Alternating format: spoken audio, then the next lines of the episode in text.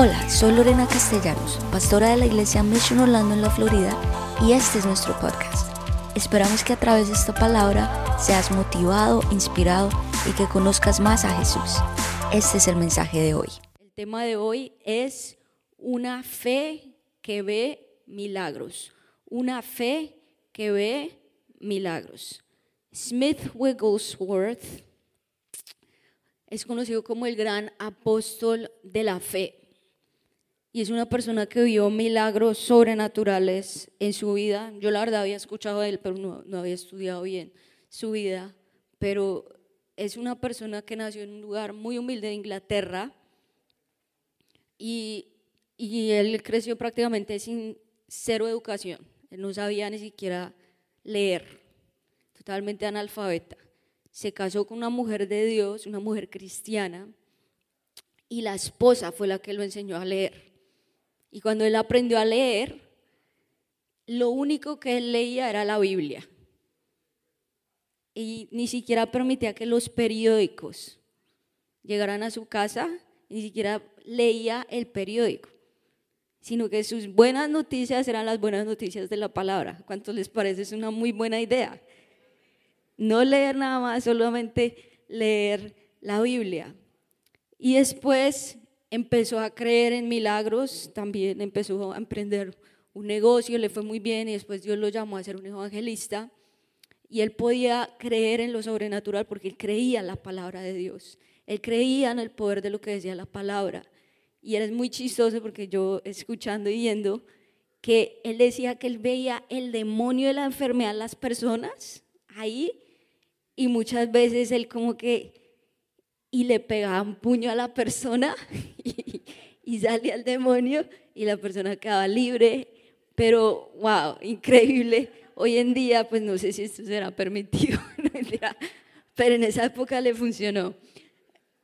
Eh, y entonces vio milagros sobrenaturales, vio cuatro muertos resucitándose, vio cáncer desaparecer, vio personas sanadas de tuberculosis y tiene libros muy interesantes de la fe, y por eso es el apóstol de la fe.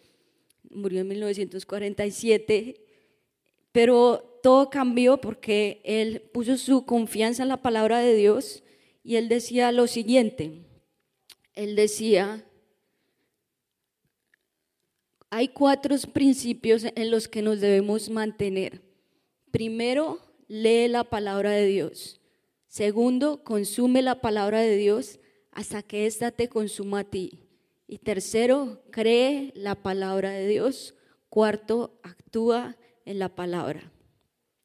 También decía acerca de su fe, una gran fe es producto de grandes batallas. Grandes testimonios son los resultados de grandes pruebas y los grandes triunfos solo pueden venir por vencer grandes adversidades.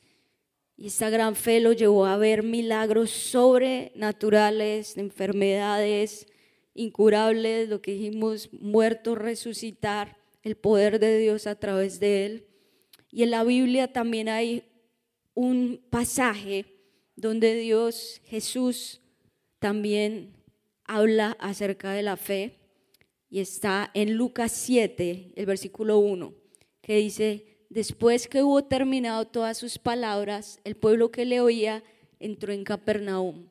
Y el siervo de un centurión, a quien éste quería mucho, estaba enfermo y a punto de morir. Cuando el centurión oyó hablar de Jesús, le envió unos ancianos de los judíos rogándole que viniese a sanar su siervo. Y ellos vinieron a Jesús y le rogaron con solicitud diciéndole, es digno que le concedas esto, porque ama nuestra nación y nos edificó una sinagoga. Y Jesús fue con ellos. Pero cuando ya no estaban lejos de la casa, el centurión envió a él unos amigos diciéndole, Señor, no te molestes, pues no soy digno que entres bajo mi, techo. Y el versículo 7 dice, por lo que ni aún me tuve digno de venir a ti, pero di la palabra y mi siervo será sano, porque también yo soy hombre puesto bajo autoridad y tengo soldados bajo mis órdenes y digo a este ve y va y al otro ven y viene y a mi siervo hace y lo hace. Al oír esto, Jesús se maravilló de él y volviéndose dijo a la gente que le seguía, os digo que ni aún en Israel he hallado tanta fe. Y al regresar a casa, los que habían sido enviados hallaron sano al siervo que había estado enfermo. Entonces, ¿qué vemos acá? Vemos a un oficial, que es el centurión romano. Este centurión romano. ¿Y qué, cuál era la perspectiva del centurión romano? O sea, los romanos habían venido como a invadir a Israel y eran como esos invasores, ¿no? Y, y como esa autoridad, los opresores, generalmente los del pueblo de Israel no eran como, wow, nos encantan los centuriones, nos encantan los oficiales romanos, ¿no es cierto? Porque a, quién, a qué país le gusta el otro país que lo está invadiendo. esa era la perspectiva del judío hacia un centurión romano. Este centurión tenía un siervo, claro, porque como en esa época era como la esclavitud y era normal la esclavitud, era normal en esa época, no está bien, pero en esa época era normal. Pero ¿qué vemos de este centurión? Este centurión, este oficial romano, tenía varias características que lo vemos ahí. Era una persona compasiva, porque aunque tenía su siervo que trabajaba para él, que podía ser como un esclavo, él lo veía como un hijo, él lo veía como parte de su familia y por eso fue hasta donde Jesús, cuando él escuchó hablar de Jesús y dijo, Jesús, mira por favor y sana a mi siervo. Si no fuera así, diría, no, pues saquen a este y tráigame otro siervo. ¿No es cierto? Pero él amaba mucho a, este siervo y por eso cuando dijo, wow, ¿quién es Jesús? Tengo que ir para que por favor sane a mi siervo. También era una persona muy generosa. ¿Por qué? Porque ahí dice, mire, este centurión nos construyó la sinagoga. O sea, era una persona que tenía mucho dinero, pero no solo se la quedaba, sino que decía, mire, construya su sinagoga. ¿Qué persona hace eso?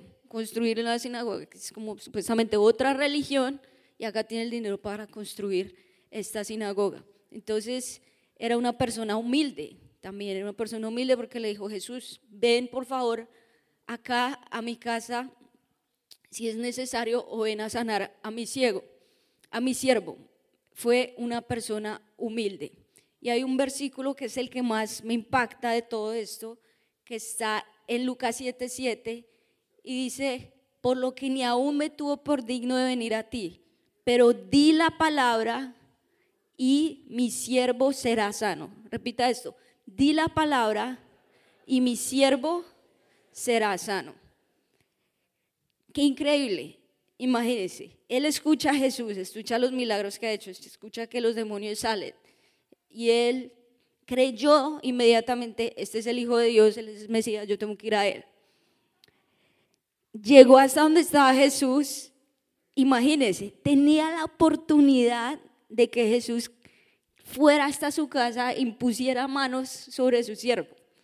¿Quién no le hubiera gustado eso? A todos, yo creo.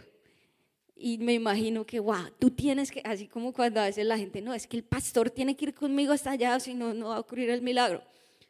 Si tú no pones la mano y tal, y tiene que ser, no sé, tremendo pastor, usado por Dios, o si no, no va a ocurrir el milagro. Pero esa persona, este centurión dijo, ni siquiera tienes que venir a mi casa. Di la palabra y mi siervo será sano. Y lo más increíble de esto es que esta fe que él dijo, ni siquiera tienes que ir a mi casa, desde aquí, y yo sé que el milagro va a ocurrir, dice que esta fe asombró a Jesús. El versículo 9 dice, al oírlo, Jesús se asombró de él. Y volviéndose a la multitud que lo seguía, dijo, les digo que ni siquiera en Israel he encontrado una fe tan grande. Solo en la Biblia hay dos ocasiones cuando Jesús se asombró de una persona. La primera fue con este centurión, cuando el centurión dijo, di la palabra, porque yo sé que tú puedes hacer milagros y mi siervo va a sanar. Jesús se asombró, él oró y ¿qué sucedió? El siervo sí se sanó, solamente con la fe del centurión. Ahora, la segunda ocasión donde Jesús se asombró de una persona o de algunas personas, la encontramos en Marcos 6 del 1 al 3, que dice, salió Jesús de allí y fue a su tierra en compañía de sus discípulos. Cuando llegó el sábado comenzó a enseñar en la sinagoga. ¿De dónde te sacó tales cosas? Decían maravillados de los que lo oían. ¿Qué sabiduría es esta que le ha dado? O sea, la gente siempre que escuchaba a Jesús decía, wow.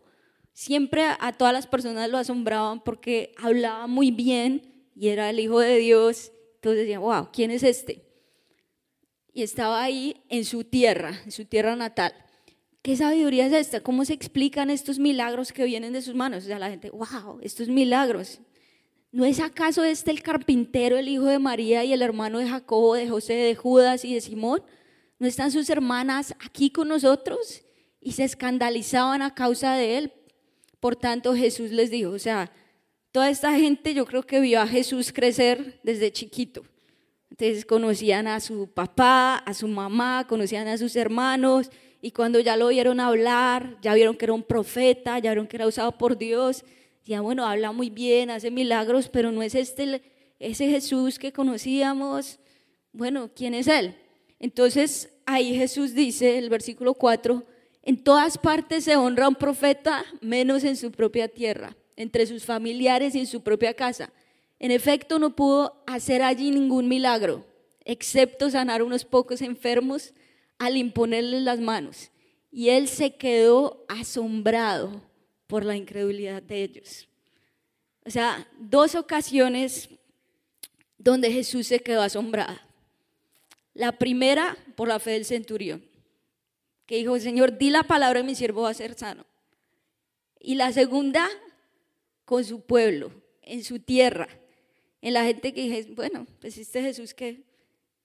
Y dice Jesús que quedó asombrado por la incredulidad de ellos. Y acá es un tema que cuando yo estudiaba este verso, yo decía, wow, Dios también me está hablando a mí, porque muchas veces nos familiarizamos con las cosas de Dios, nos acostumbramos. Y no te des familiarizar aún con la iglesia. Mucha gente dice, bueno, ¿será que hoy llueve? Entonces ya no voy a la iglesia. No, pero ¿para qué voy a llegar temprano si ya sé que es la alabanza? Y bueno, los niños son lindos, acá cantando, la alabanza está linda, pero no, yo mejor llego ya más tarde y bueno, no, me voy a familiarizar y ya estoy familiarizado con lo que va a suceder. Ah, ¿será que sirvo o no sirvo? ¿Será que hoy sí llevo a mis hijos o no? Nos familiarizamos con eso y no te debes volver perezoso en tu fe. Porque la fe de hoy ya mañana no te sirve. Hoy tú puedes salir acá, Señor, vamos a conquistar, tú nos vas a bendecir, Señor, tú vas a hacer el milagro sobrenatural. Pero si mañana eres perezoso con tu fe, ya no lo vas a ver. Si mañana tú no te levantas y tienes disciplinas espirituales, si mañana tú no estás orando, buscando la, la palabra de Dios, ahí se quedó. Así que, ¿qué tipo de fe vas a tener tú? Y saben, cuando yo estaba viendo todo esto, pude ver que el enemigo odia la fe cristiana. Y él va a hacer todo lo posible por tratar de sacarnos de la fe cristiana. O sea, yo estoy impresionada del bombardeo que tenemos hoy a través de todo el mundo digital, de tu celular, con un clic entras a un mundo súper satánico, mejor dicho, y, y de adicciones y de muchas cosas, porque el enemigo es muy astuto. Y cuando yo veía, por ejemplo, en China, que es un país comunista por muchos años, allá, yo me acuerdo cuando Julián y yo fuimos de luna de miel, y íbamos en un crucero por China que salía desde China, ellos sabían que nosotros éramos pastores cristianos, nos hicieron firmar diciendo que no íbamos a ir a predicar allá. Entonces nosotros, bueno, listo, amén, no, no vamos solo de vacaciones. Pero mira el control que tienes. Cuando estábamos allá no no servía la, la página de la Biblia, o sea, totalmente en contra para que la gente lea la palabra. Ya hay tráfico, es de Biblias. Y yo veía un, un testimonio de una persona que por llevar Biblias, hacer tráfico de Biblias, le dieron siete años de cárcel y una multa de 30 mil dólares. Ese es el, lo que es ilegal allá. Y hay una persecución muy, muy grande en China, porque no quieren que la gente crezca en su fe, porque saben que la libertad, así tú estés encadenado, pero si conoces la palabra de Dios, si conoces que Jesús te hizo libre en la cruz del Calvario, tú eres libre. Tú eres libre por medio de la sangre de Jesús. Y allá hay una gran persecución. Y es lo que quiere venir a los países. El comunismo y el marxismo y todo esto tiene unas raíces muy diabólicas y siempre va a venir en contra de lo que es la palabra de Dios. Y aunque ellos controlan, porque hay una iglesia, que es la iglesia oficial de China, y esa iglesia oficial de China, ellos mismos tienen que decir cuáles son los sacerdotes, ellos controlan qué mensaje pueden dar que sea de acuerdo al comunismo, y eso es lo único que ellos pueden predicar. Entonces está la iglesia oficial, pero hay una iglesia subterránea. Y esta iglesia subterránea es de esas personas que si pueden tener un versículo, es como que, wow, no tienen Biblias. Y hay 100 millones de personas en China que son parte de la iglesia subterránea. O sea, hay más cristianos en China de lo que hay en los Estados Unidos. Porque entre más opresión, la gente más busca la palabra de Dios. La gente más busca de Jesús. Y hay un video que a mí me impactó y no sé si les va a impactar a ustedes, de cuando unos cristianos que no tenían Biblias, les llegaron las Biblias. Y yo creo que ustedes miren la, la reacción de ellos.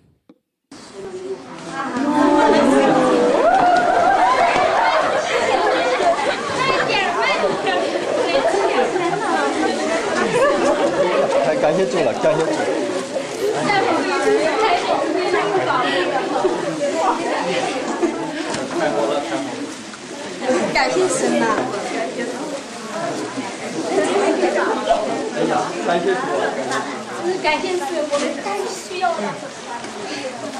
当我看到这本书，我都看到了那些帮助我们的弟兄姊妹们，他们的血和泪，棒。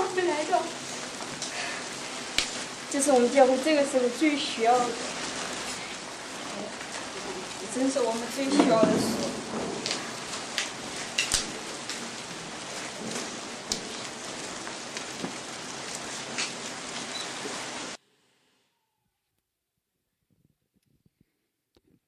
Dale un fuerte aplauso al Señor.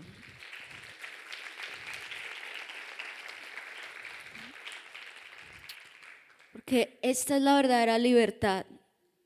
La, y la, el verdadero tesoro es la palabra de Dios. Tú lo tienes acá. ¿Cuántas Biblias hay que te dan gratis? Y estas personas ni siquiera pueden tener una Biblia. Porque el gobierno quiere controlar sus mentes. Y me dio mucha tristeza escuchar también que, que ahora quieren hacer una nueva versión de la Biblia en China que, esté de acuerdo al, comunismo. Eh, quieren cambiar partes de la Biblia, decir que Jesús fue pecador. Y es como que, Señor, el Señor se hastía del pecado y estas personas también que son muy malas. Pero es nosotros ver la persecución del enemigo al cristianismo y al cristianismo verdadero. Porque acá nosotros vivimos un mundo muy materialista. Chistoso porque este video Después, la siguiente parte decía, mientras tanto en los Estados Unidos y en Black Friday la gente peleándose por un microondas, peleándose por, o sea, entonces es como que ver las dos comparaciones y eso, lo material se va, pero el verdadero tesoro es la palabra de Dios. Y que tú pienses, ¿será que, que sí amo la palabra de Dios? ¿Será que mi fe sí está basada? Porque a veces nuestra fe está basada en emociones, pero la fe verdadera es la que está basada en la palabra de Dios. Y no la estudiamos, no la leemos. ¿Y cuántas personas que desearían tener por lo menos el Nuevo Testamento? Y tú vas a ser perseguido por tu fe, te lo digo. Tu familia, tus amigos. O sea, si tú eres una persona, un cristiano verdadero, no pienses que, ay, va a estar todo súper lindo y me va a ir súper bien. Porque hay una persecución muy, muy grande para esas personas que son verdaderos cristianos, que son capaces de decir al pecado pecado, que son capaces de tener principios en sus vidas, van a ser perseguidos por su fe. En tu colegio tú vas a ser perseguido, porque hay, hay una gran persecución en las universidades, en tu, eh, en tu trabajo, pero ahí es donde tú tienes que ser luz. Y muchas veces nos preocupamos por tener más likes o tener un, un perfil público que por cultivar una vida privada con Jesús. Te preocupas más de ir a la gente en tus redes sociales, en lo que puedes mostrar, algo como tan superficial, pero tú no puedes esconder quién eres tú en tu lugar secreto. Tú no puedes esconder quién eres tú en tu vida privada con Jesús. Muchas veces queremos mucho más asombrar a otros antes que asombrar a Jesús. Mira y examina verdaderamente quién eres tú, verdaderamente si, si estás viviendo una vida para Jesús. Y la palabra dice en 1 Corintios 1:18, porque la palabra de, lo, de la cruz es locura a los que se pierden, pero a las que se salvan, esto es a nosotros, es poder de Dios. Las personas de afuera piensan que tú eres loco. Las personas de afuera te van a decir, ¿qué estás haciendo? Estás perdiéndolo todo. Pero para nosotros, los cristianos, ¿qué es? Es poder de Dios. Tú estás en esta vida como un extranjero, porque la vida es pasajera. Son pocos los años que nosotros tenemos acá. Es un regalo que Dios nos da pero verdaderamente los cristianos somos ciudadanos del cielo. Esa es tu morada. Y tú te estás preparando para algún día vivir por los años de los años, los siglos de los siglos, en la eternidad. Y lo dice Filipenses 3:20. En cambio, nosotros somos ciudadanos del cielo, en donde anhelamos recibir el Salvador y el Señor Jesucristo. Y saben, la fe es extraña, la fe es muy extraña. La Biblia es extraña, nuestra fe cristiana. O sea, la gente te va a decir, pero verdaderamente tú sí crees que Jesús vino de una virgen. ¿Tú sí crees que el Espíritu Santo vino así? sí, ¿no? Es muy extraño, pero yo sí lo creo. Pero tú sí crees que la Biblia es verdad. O sea, de Génesis, Apocalipsis, aún todo lo que está en Éxodo, Levítico, eh, los genocidios, es raro, yo lo sé, pero yo creo que es verdad.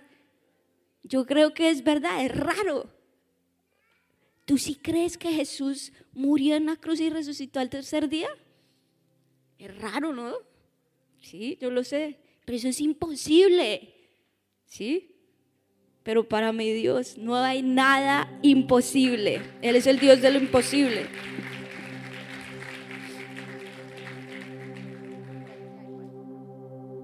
Y saben, por ejemplo, cuando Noé construyó el arca, le dijeron, Noé, pero tú estás construyendo un arca, ¿por qué? Porque, pues porque va a llover, Dios me dijo. ¿Y qué es lluvia? No tengo ni idea qué es lluvia, pero estoy obedeciendo. Cuando le dijeron a Moisés, y ya venía con todo el pueblo de Israel detrás de ellos, y venían también los egipcios ya van a, perseguirlos y se enfrenta al mar rojo. ¿Y qué vas a hacer, Moisés? No sé, pero tengo una vara. La voy a usar. Cuando le dijeron a Sara, Sara, pero ¿qué estás haciendo? ¿Estás tejiendo ropa para bebé? Si tú ya eres muy viejita. O sea, y ya le dijeron, ya es como que, ya como que pobrecita, ¿no? Ya se le corrió ya la tejita, la edad, pobrecita. Pero ella dijo, no, Dios me dijo que me va a dar un hijo. Cuando le dijeron a, a Josué, pero ¿por qué estás dando siete vueltas? Siete vueltas a Jericó. ¿Por qué no seis, no cinco? Son muchas. Te dicen a ti, ¿por qué estás yendo a esa iglesia? Pues usted va y va y ora y ora y mire, sigue igual. ¿Por qué sirve? Luego allá le pagan o qué? ¿No? Tú le dices, porque Dios me dice, porque Dios me dice que lo haga y yo lo haré.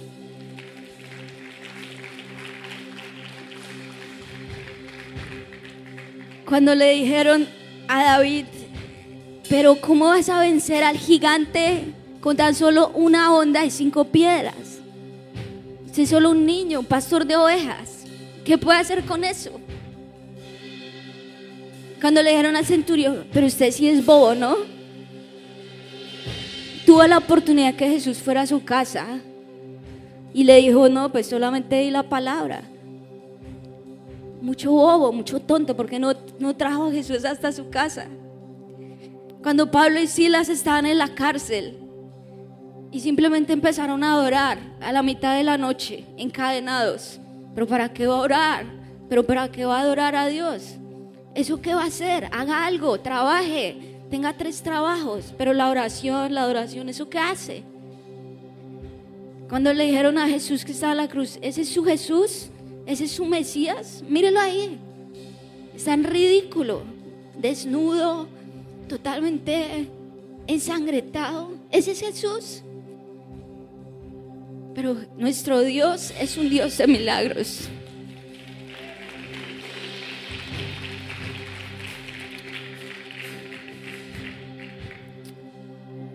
Vas a ponerte en pie. ¿Y sabes cuál fue el resultado de esta fe? Que Noé y su familia sí fueron salvados del diluvio.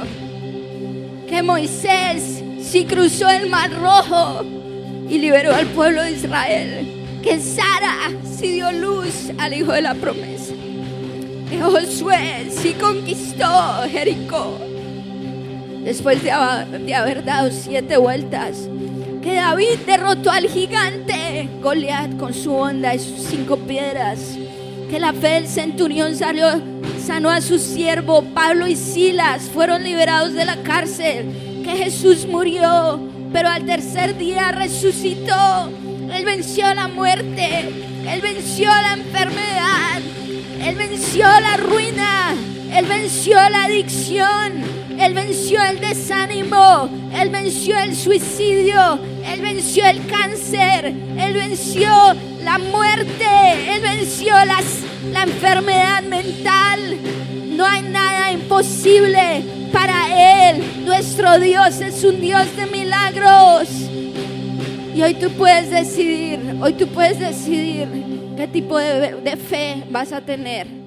¿Será que tú vas a asombrar a Dios por la fe como lo hizo el centurión? ¿O será que tú vas a asombrar a Dios por tu incredulidad como lo hizo su, su pueblo de Nazaret.